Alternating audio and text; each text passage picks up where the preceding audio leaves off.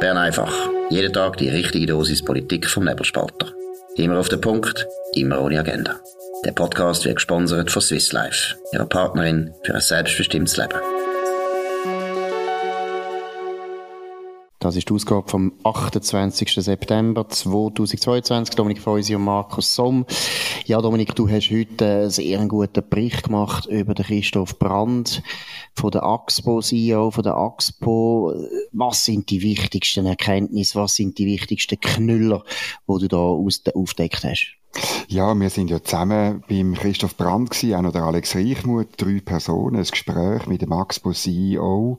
Sehr interessant gewesen. Und ich habe einfach die wichtigsten Aussagen zusammengefasst. Und das ist einfach interessant, weil der Axpo CEO so ein bisschen das Dogma, das ich da in Bern eigentlich tagtäglich zu spüren bekomme, wo viel bis in die Mitte, von links bis in die Mitte, eigentlich noch daran glauben, sogar noch in der FDP vereinzelt, nämlich, dass äh, die Stromversorgung von der Schweiz kann gemacht werden ohne AKW, wenn dann die mal aufhören, 2032, 2035, und man muss das nur ersetzen mit ganz, ganz, ganz viel Solarzellen und mit ganz, ganz, ganz viel Windrädchen und dann wird alles gut. Das ist der Glaube von einer Mehrheit vom Parlament. Und der Christoph Brandt, wo ja ein bisschen draus kommt, oder? Weil er Chef ist von einer Firma, wo sowohl Solarkraftwerke, wie Windkraftwerke, wie Atomkraftwerke, wie andere Kraftwerke hat. Er sagt einfach ganz klar, das lange nicht. Das ist nicht wahnsinnig neu, aber es ist klar interessant, dass er mal so einen, dass er so klar sagt. Ja, muss vielleicht so sagen, vor allem, dass du auch mal richtig zugelassen hast, oder wir alle haben richtig zugelassen, oder? Er hat uns ja gesagt, eben 50,6 Terawattstunden fehlen, wenn die AKWs auch noch abgestellt werden. Mhm. Und die können wir nicht ersetzen mit erneuerbaren Energien allein. Es braucht auf jeden Fall entweder Gaskraftwerk oder neue AKW.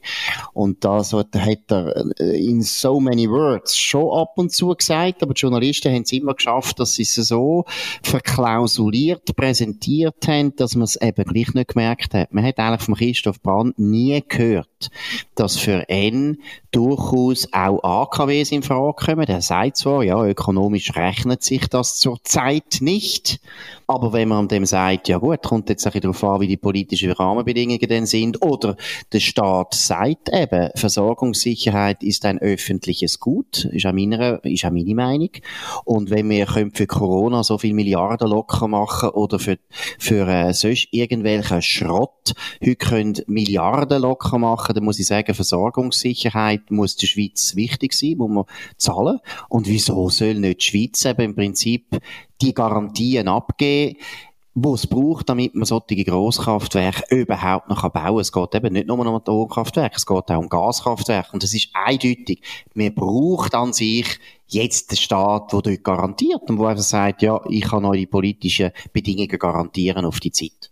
Das macht er auch bei Solar- und bei Windkraftwerken, oder? Also mit, mit höheren Subventionen, mit Investitionsbeiträgen genau. und so weiter. Und ist, dein Punkt ist schon wichtig. Das ist, ist mir auch wichtig, dass Zuhörerinnen und Zuhörer das mitbekommen.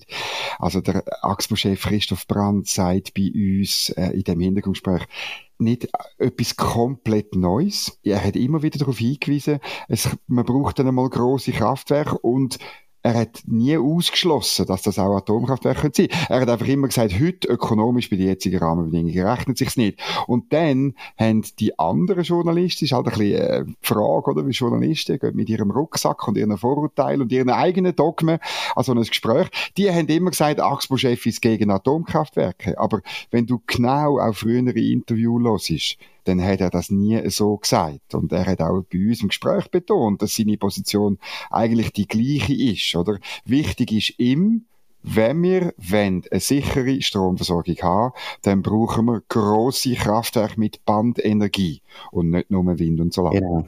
Und es, ist auch das, was wir schon ein paar Mal besprochen haben, in anderen Themen auch immer wieder der Aufruf an die Bürgerlichen. Schafft an eurem Narrativ. Schaut doch, wie die Linken das irrsinnig machen. Sie verlieren die AHV-Abstimmung und kommen wieder mit dieser Lohndiskriminierung und kommen wieder mit den Frauen als Opfer und nochmal einisch als Opfer und nochmal einisch als Opfer. Sie beißen sich fest in ein Narrativ und tun es einem so lange Tore drucken, bis die Leute glauben. Und bei der Energiepolitik ist wirklich wichtig, dass man das Tabu bricht, Atomkraft. Man muss über Atomkraft Atomkraft reden. Und man soll es so sagen. Auch nicht so mit dem äh, pseudo-schönfärberischen Begriff Kernkraft, alles der Schrott. Nein, Atomkraft. Atomkraft. Es geht um Atomkraft und Atomkraft ist etwas Gutes und wir müssen das wieder in, ins Auge fassen.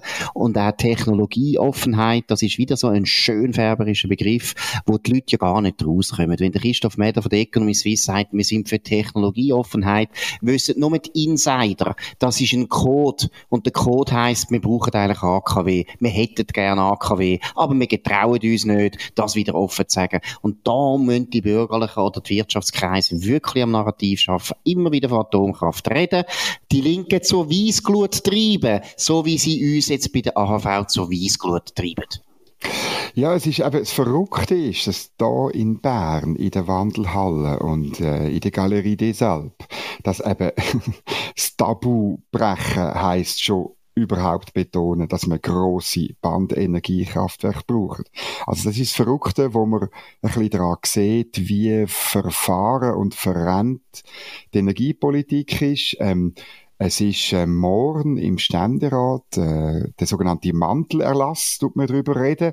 Du erinnerst dich, letzten Donnerstag haben sie schon die Ständerat Überstunden gemacht. Wir haben bei Bern einfach darüber geredet. Da haben sie äh, davon gehabt, 35 Terawattstunden Solarenergie, also erno neue Erneuerbare herzustellen.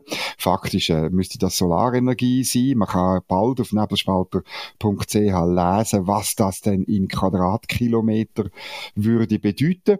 Aber morgen ist ein interessanter Artikel dran in dieser, in dieser Debatte.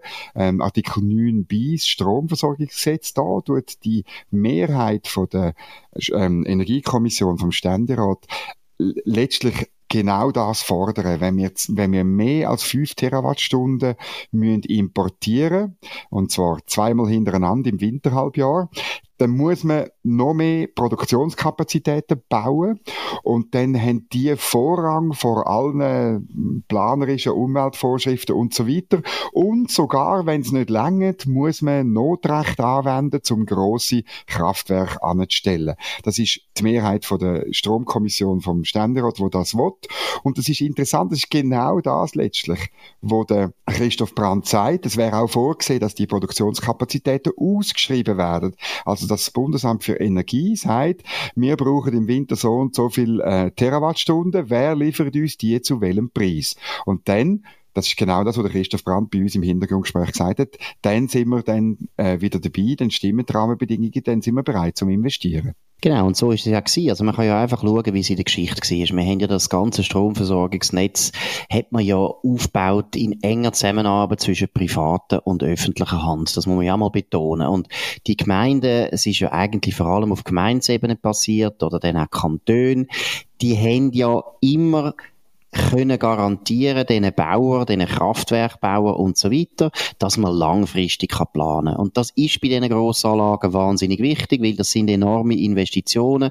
Man kann ein Wasserkraftwerk nicht in fünf Jahren abschreiben und man kann auch ein Atomkraftwerk nicht in zwei Monaten abschreiben. Das geht nicht und übrigens eine Solaranlage kann man auch nicht so kurz abschreiben. Natürlich. Man braucht da Planungssicherheit und es sind ja nur die Grünen und die Linken, die durch ihre birrenweiche Politisierung von der Energiepolitik seit den 70er Jahren ein völlig zuverlässiges, gutes System total durcheinander gebracht haben und am Schluss alle die Stromversorgungsfirmen dazu gebracht haben, dass sie sich von der Versorgungssicherheit verabschiedet haben und gesagt haben, dass zum Beispiel die Axpo hat den Auftrag nicht einmal mehr drin. Früher nach der NOK hat den Versorgungsauftrag gehabt. Die haben müssen eigentlich haften für das. Das ist nicht mehr drin. Aber die ganze absolut chaotische Politik, die Einzug gehalten hat im Energiebereich, hat nur geschadet, hat nicht viel gebracht und wir haben jetzt eine Strommangellage. Man sollte wieder zurück zu dem gehen, was man vorher gehabt und äh, hört, hört, hört. Ich sage das als Liberale. Ich habe durchaus offene Ohren, dass man sagt, der Staat muss da eine Rolle spielen, der Staat muss eine Planungssicherheit garantieren, damit man kann solche Investitionen langfristig tätigen. Das Gleiche gilt ja auch bei Tunnel, bei Autobahnen, bei ganz vielen Sachen, wo der Staat, nur der Staat kann garantieren, dass du solche Investitionen nachher noch kannst abschreiben. Und wenn das nicht garantiert wird, dann passiert eben nichts. Und das haben wir jetzt in den letzten 20 Jahren erlebt. Eine lustige Seitenstory, also wobei morgen wird es dann ernst, ist noch, dass der Antrag zu dem, ähm, zu dem Ausschreibungsverfahren und eben, dass man wirklich, wenn man zu viel importiert, noch viel mehr Produktionskapazitäten kann ausbauen im Strom, der Jakob Stark ist da dagegen, hat einen Minderheitsantrag. Und das ist nicht nur lustig, weil er in der SVP ist, wo ja eigentlich sagt, wir machen etwas zur Sicherung von Stromversorgung, sondern der Höhepunkt ist, dass er Verwaltungsrat von der AXPO ist. Und dass er da eigentlich etwas anderes fordert ähm, als sein, äh, sein CEO. Genau, es zeigt noch einmal das Chaos, das wir haben in der Energiepolitik. Genau. Und ich wiederhole, seit die Linken das zu einem Politikum gemacht haben, das ist wie wenn man irgendwie, ich weiss auch nicht, den Strassenbau, ja, da haben sie ja geschafft. Sie haben ja relativ viele Sachen können politisieren, wo man vielleicht gescheiter gar nicht politisiert hätte. Aber Chaos, ja. Chaos ist ein gutes, gutes Stichwort, weil Chaos ist auch auf der Linken. Und zwar seit der Niederlage bei der AV-Reform Riesenchaos, äh, Frau Funicello geht auf alle anderen los, dann gehen anonyme SPler gehen auf Frau Funicello los und sie erinnern daran, dass sie ja ähm, mit ihren Juso damals bei der letzten Abstimmung 2017 im dagegen war, gegen die eigentlich viel bessere, aus sozialistischer Sicht viel bessere Vorlage als letzten Sonntag und dort geholfen hat, das versenken zusammen mit den Bürgerlichen. Sie sind also die Falsche, die da irgendwie motzi. Und jetzt gehen die Jusos auf der Alain Berset los und sagen, ja, also die Wiederwahl von dem Typ, also da sind wir eigentlich dagegen. Genau, und äh, es ist interessant, weil man erinnert sich an Mario Fehr. Der Mario Fehr ist einmal ein SP-Regierungsrat Kanton Zürich. Jetzt ist er parteilos, er tritt noch einmal an. Und bei ihm hat das eigentlich genau gleich angefangen, dass die USO ihn angefangen haben, zuerst kritisieren, nachher haben sie ihn sogar noch einklagen Das ist natürlich noch ein bisschen mehr, aber es ist interessant, wenn die Juso anfangen, sich gegen die eigenen Leute zu wenden, kommt es häufig für die eigenen Leute nicht gut raus. Und äh, wir haben ja gestern schon mal ein bisschen angetönt, wie man Berse Amtsmüdigkeit ist schon längeres Thema. Mal schauen, wie er auf das reagiert. So wie ich ihn kenne, wird er das äh, weglächeln, weil die USO muss jetzt im Bundesrat natürlich viel weniger ernst nehmen als andere Leute, das ist klar. Aber wir sind gespannt. Aber es zeigt eben, und das finde ich gut, hast du gut beschrieben, es zeigt natürlich, die Verzweiflung von der Linken, dass sie nämlich wirklich sich überschätzt haben, oder? Sie haben gemeint, ja, wir müssen den Kompromissvorschlag wir nicht annehmen, wir können den wieder sterben lassen und wir werden nachher mit dem Referendum wieder alles klar machen. Sie haben es fast geschafft und ich glaube, das ist so wahrscheinlich der Hauptgrund, nicht der Hauptgrund, aber das ist auch noch ein Punkt, wo es natürlich wahnsinnig ärgert. Das ist so eine hinterhältige, gemeine Niederlage. Das muss man ja sagen. Es ist wirklich hart, also 30.000 Stimmen. Äh, so knapp haben sie verloren. So knapp, wie ich es nie gedacht hätte. Aber jetzt liegen natürlich die Nerven blank, ist völlig klar. Und dass man dann sich da gegenseitig Köpfe einschlägt, ist eigentlich normal. Ja, ich finde vor allem die Argumentation ist lustig und irgendwo durch vielsagend fürs Milieu auf der Linken. Also der Juso-Präsident Nicola Sigrist, ähm, er sagt gemäß Blick, und ich zitiere, er hat die unsoziale AHV-Reform in der Öffentlichkeit offensiv verteidigt und damit den Ausschlag für das Resultat gegeben. Das war unnötig. Zitat Ende. Und das ist richtig spannend, wie man sich da auf der Linken in in, in, in eigenen Hosensack lügt, oder? Weil das Gegenteil ist richtig. Er hat das Minimum gemacht, wo man noch hat müssen machen, damit man nicht irgendwie auf die Idee gekommen ist, zu sagen, der Herr Berse ist dann übrigens von der Kollegialität her eigentlich schon außerhalb, weil er sich nicht gegen seine eigene Partei für die AV-Reform einsetzt, oder? Aber damit man die Story kann erzählen damit man das Narrativ kann erzählen und das bestehen bleibt, dass der Alain Berset schuld ist an dem Ja zu dieser AV-Reform, muss der Nicolas Sigrist einfach die Worte umkehren ins Gegenteil und muss sagen, er hat sie offensiv verteidigt, die AV-Reform. Das finde ich einfach großartig, wie man das ohne mit den Wimpern zu zucken einfach so kann machen. Genau, es ist natürlich auch würde ich jetzt behaupten, es geht auch um Ablenkung, oder? Es ist natürlich auch wieder ein natürlich. Ablenkungsmanöver. Zuerst haben sie gesagt, es ist ein Geschlechtergraben, die Männer, die Machos haben die Frauen äh, un unrechtmäßig versenkt, oder? Dann zweitens hat man gesagt, Romandie ist ein Opfer, die verdammten Deutschschweizer, oder? Obwohl ja am gleichen Tag die Rechnungssteuer dank der Romandie gescheitert ist, also äh, so groteske Vorstellungen. Und das Dritte ist, jetzt muss der Bärse noch den, den, den Kopf einheben und dabei ist doch einfach die Wahrheit die. Und das tut mir am meisten weh. Sie sind nicht mehrheitsfähig mehr bei der AHV allein. Sie können es nicht. Sie springen es nicht durch. Wenn die Bürgerlichen einig sind bei einer AHV-Reform, egal ob es jetzt knapp war oder nicht, es ist für die Linken nicht klar, ob sie das gewöhnen können oder nicht. Sie sind allein nicht mehr mehrheitsfähig. Und das ist eine ganz bittere Einsicht. Und ich sage es es ist wahrscheinlich die gleiche bittere Einsicht, die die SVP auch hätte müssen haben, wo sie zum zweiten Mal Massen, jetzt habe ich sagen, Massentierhaltungsinitiative, nein, Masseneinwanderungsinitiative, nein, gebracht haben, mit der sogenannten Begrenzungsinitiative, wo sie nachher aber viel deutlicher verloren haben, gar nicht knapp. Aber das ist eigentlich genauso bitter gewesen, wie sie gemerkt haben, die SVP hat dort auch müssen feststellen, in unserem Kernthema, Immigration, sind wir nicht mehr mehrheitsfähig, wenn wir nicht Leute auf der bürgerlichen Seite noch haben, sonst, die für uns sind, sonst bringen wir es nicht durch. Allein bringen wir es nicht mehr durch. Und das ist für die SVP genauso hart gewesen wie die SP. Ja, das ist so und das spürt man richtig. Also ich meine, wir, wir, äh, wir haben jetzt heute Mittwoch, oder? Und es ist immer noch am, am Wunderlecken. Also offenbar tut das wirklich sehr, sehr fest weh und das hat natürlich mit dem zu tun. Und es hat natürlich auch mit dem zu tun, dass wirklich ähm, Barbara Gysi hat das zum Beispiel am Sonntagabend ähm, im, auf äh, SRF gesagt, es ist ein Pfand verloren gegangen mit dem tieferen Frauenrentenalter.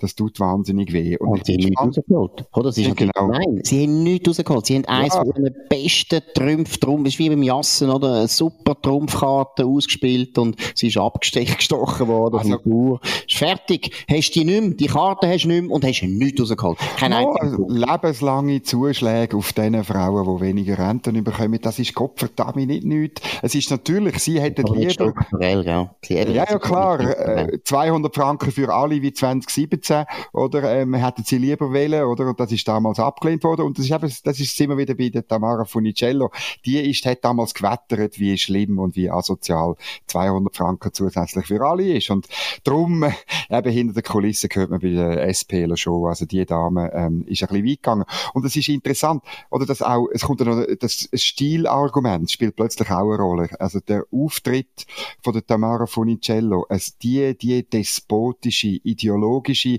faktenfreie, schreiende äh, Art, wie sie das gemacht hat auf dem Bahnhofplatz in Bern, ich glaube einfach, so eine sozialdemokratische Partei will eigentlich niemand außer Tamara Funicello. Ja, das schadet nein, ganz sicher, das glaube ich auch. Die anderen Jusos, sagen wir jetzt Fabian Molina oder der Werner ja, ja.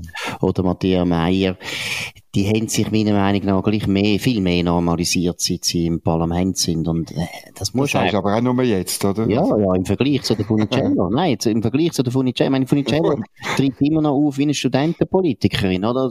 So ist man mit 21 im Hörsaal auftreten.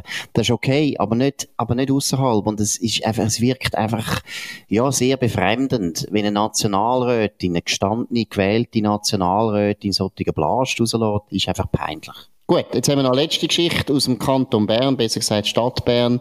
Die Beizen, die die Stadt Bern hat, sind wirklich lustig. Was ist da der neueste?